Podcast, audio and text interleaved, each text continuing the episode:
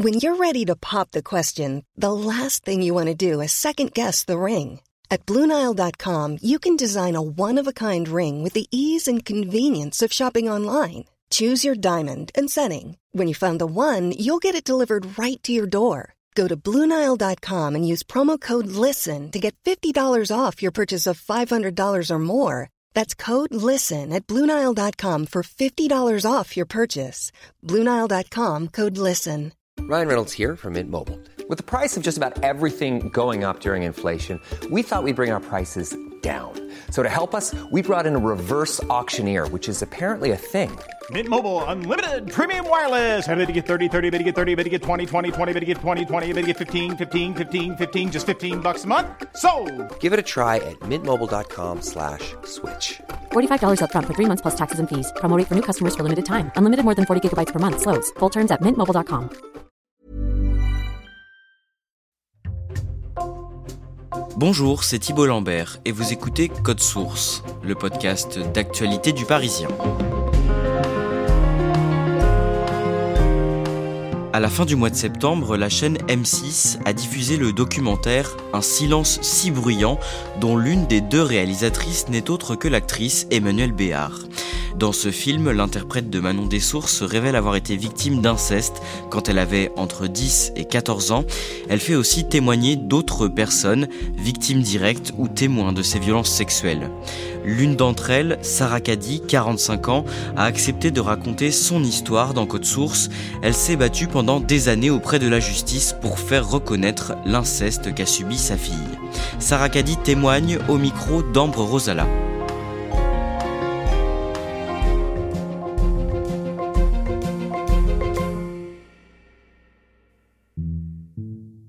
Sarah Caddy habite près de Toulouse avec sa fille de 12 ans. Elle est brune, porte une queue de cheval haute et a les yeux très foncés. Elle est aide-soignante et je la rencontre un soir après son travail. Elle me confie qu'elle est un peu fatiguée par sa longue journée, mais que c'est quand même très important pour elle de témoigner. Si je témoigne autant, je veux que ça serve pour d'autres enfants, d'autres parents. Je veux qu'on croie la parole des enfants. Il est très très important de protéger les enfants, ce sont des personnes vulnérables. Aujourd'hui, euh, en tant que femme, en tant que mère, je suis très engagée et c'est le combat de ma vie.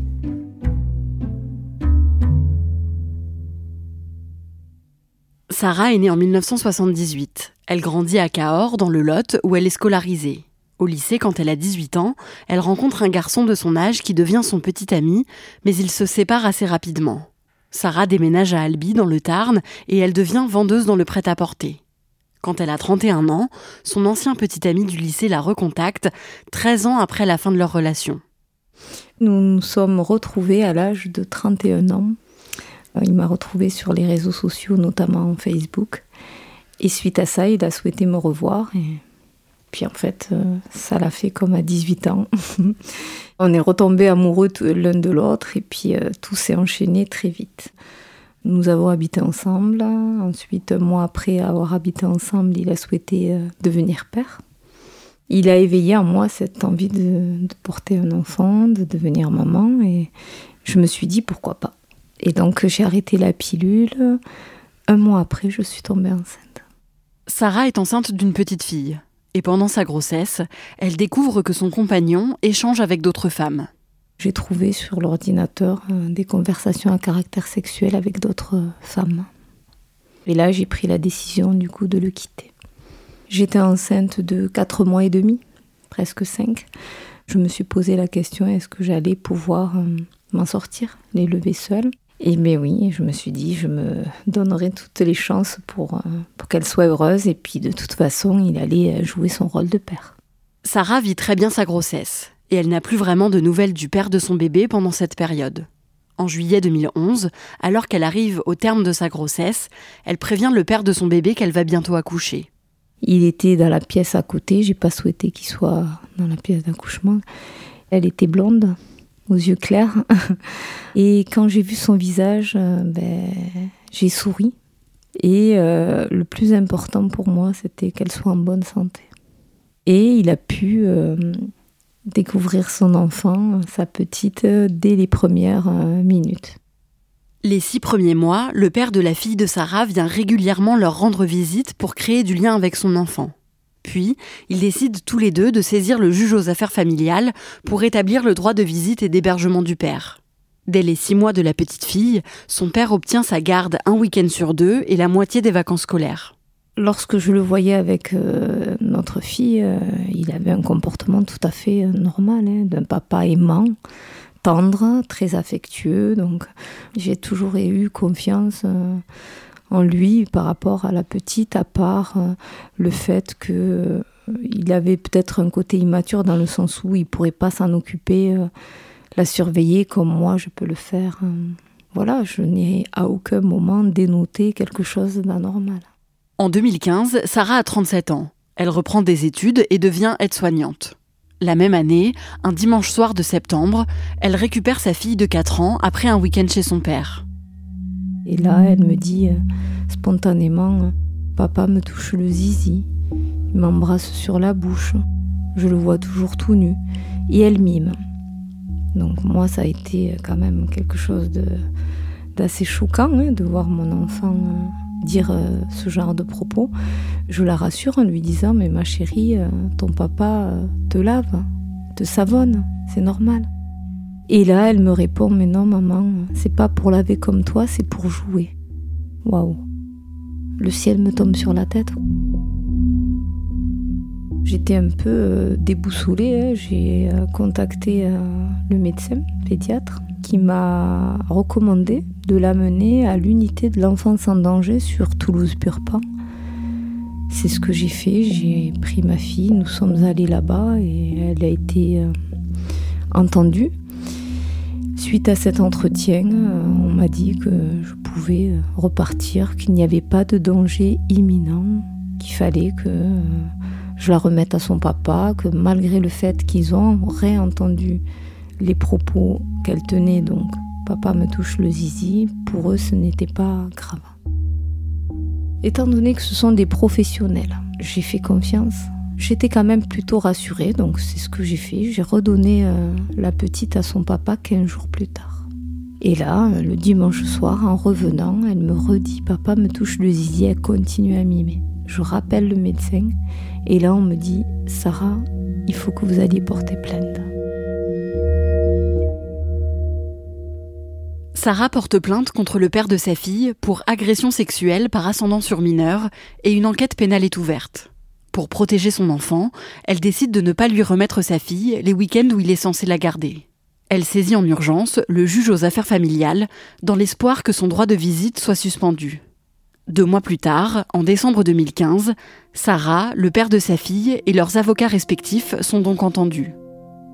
La partie adverse, donc euh, l'avocate euh, du papa de ma fille, m'a accusée d'être une mère aliénante, jalouse, revancharde.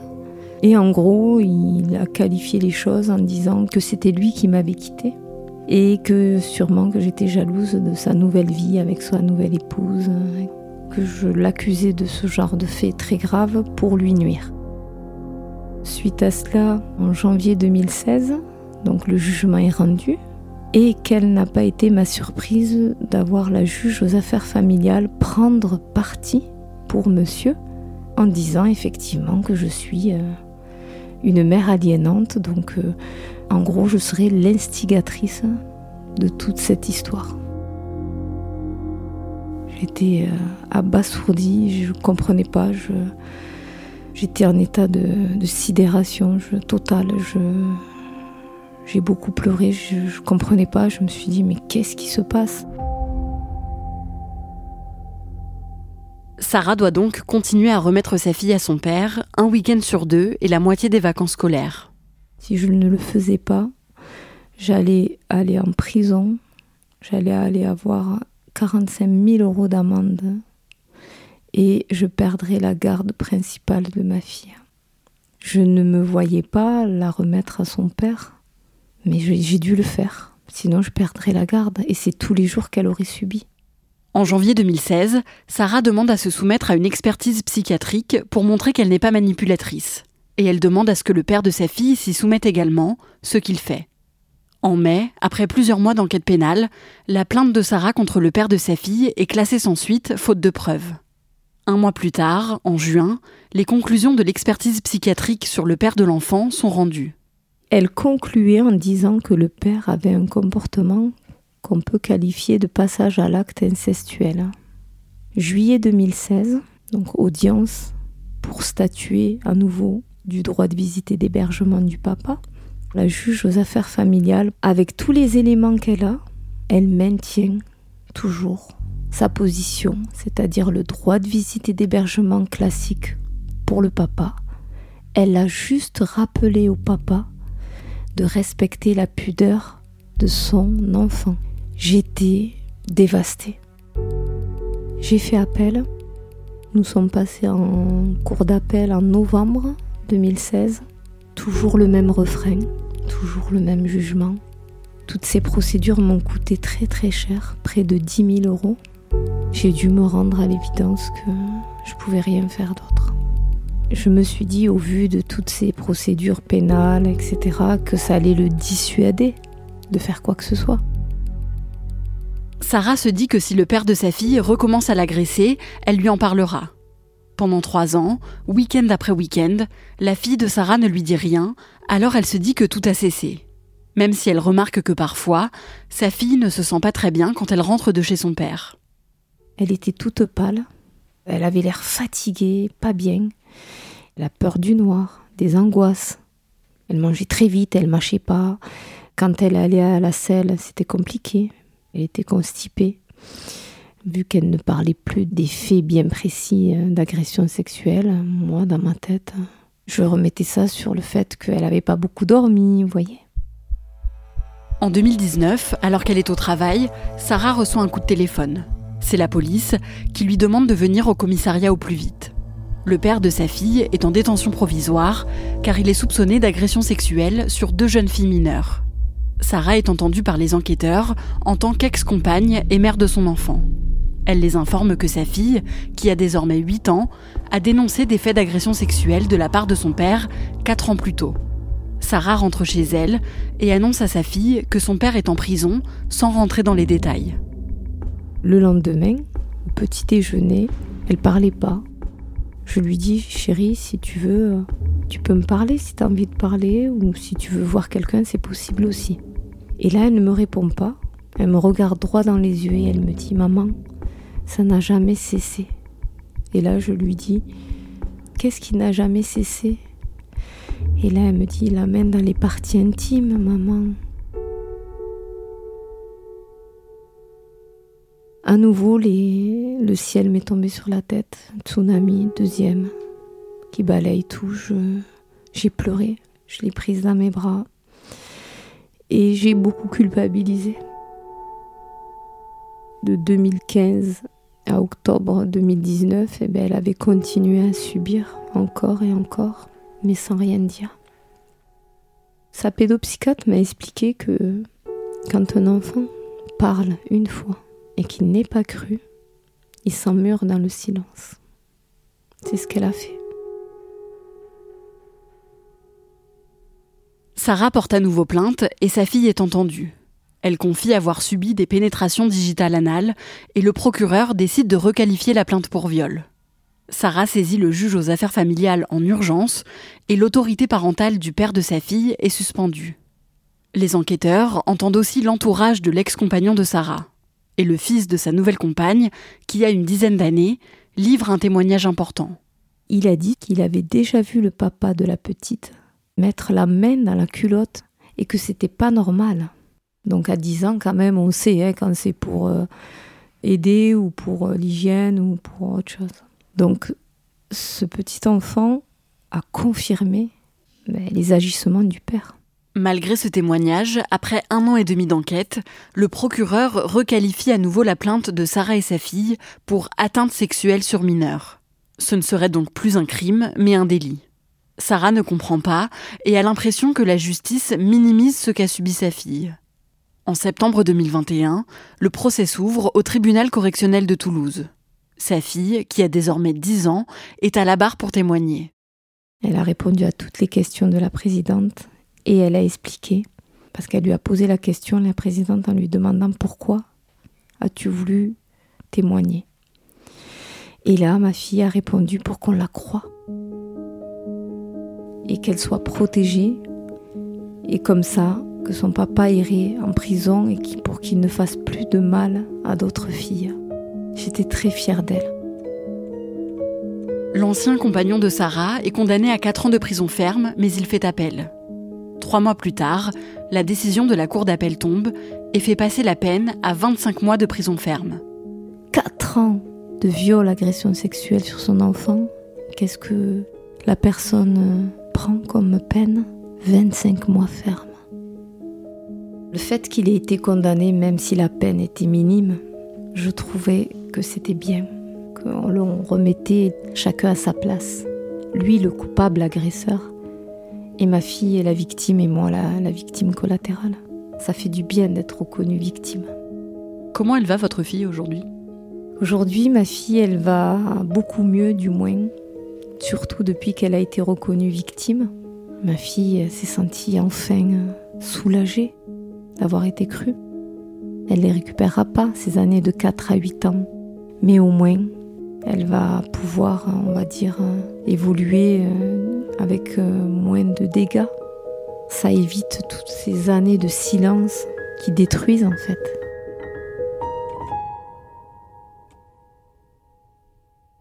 Ambre, est-ce qu'aujourd'hui l'ancien compagnon de Sarah a encore un droit parental sur leur fille? Oui, pour le moment, ses droits sont seulement suspendus, donc techniquement, il a encore des droits. Euh, Sarah m'a dit qu'elle ne comprenait pas, que ça la mettait en colère, et donc elle a engagé une procédure judiciaire qui est encore en cours pour euh, demander le retrait définitif de l'autorité parentale de son ancien compagnon sur leur fille. Tu l'as dit dans ton sujet, Sarah a fait de la lutte contre l'inceste le combat de sa vie. Oui, c'est ça. Euh, alors, elle ne s'est pas engagée dans une association. Elle m'a dit qu'elle préférait ne pas appartenir à une structure. Par contre, elle est quand même très engagée à son niveau pour euh, les droits des enfants et contre les violences euh, intrafamiliales. Elle a par exemple été reçue par Charlotte Cobel, la secrétaire d'État chargée de l'enfance. Et aujourd'hui, elle voudrait que les lois en matière des droits des enfants évoluent. Elle voudrait par exemple que, par précaution, les parents qui sont soupçonnés d'inceste voient leur droit de visite et leur autorité parentale suspendue le temps de l'enquête pour protéger les enfants. Je le disais au début de ce podcast, Sarah a pris la parole dans le documentaire Un silence si bruyant et Emmanuel Béard, qui le co-réalise, y livre son propre témoignage. Oui, alors elle ne rentre pas dans les détails, mais c'est la première fois qu'elle évoque l'inceste qu'elle a subi. Elle précise que ce n'est pas son père qui l'a agressée, mais elle ne donne jamais l'identité de son agresseur. Et en fait, dans ce documentaire, on la voit euh, aller à la rencontre de quatre victimes ou proches de victimes d'inceste. Et donc, en plus du témoignage de Sarah, il y a celui de Norma qui se reconstruit de l'inceste qu'elle a subi de son grand-père en montant un spectacle d'humour. Il y a aussi celui de Joachim qui a été violé par ses deux parents, qui nie aujourd'hui euh, avoir agressé leur fils. Et il y a enfin celui de Pascal qui a occulté pendant des décennies l'inceste qu'elle a subi de son père et euh, dont la mémoire n'est revenue que lorsqu'elle a eu une cinquantaine d'années. Et en fait, c'est un documentaire très fort parce qu'on y voit Emmanuel Béard euh, les accompagner dans leur reconstruction en même temps qu'elle-même se reconstruit en quelque sorte en parlant pour la première fois. Merci Ambre Rosala et si vous n'avez pas vu le documentaire Un silence si bruyant co-réalisé par Emmanuel Béard et Anastasia Mikova ou si vous souhaitez le revoir, il est disponible gratuitement sur la plateforme d'M6 Sisplay.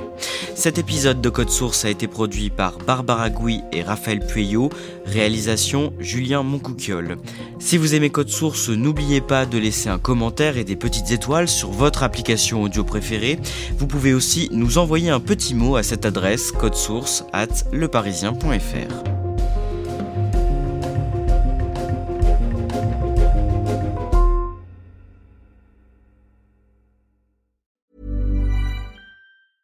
Small details are big surfaces. Tight corners are odd shapes.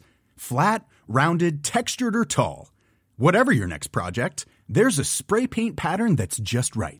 Because Rust new Custom Spray 5 and 1 gives you control with five different spray patterns.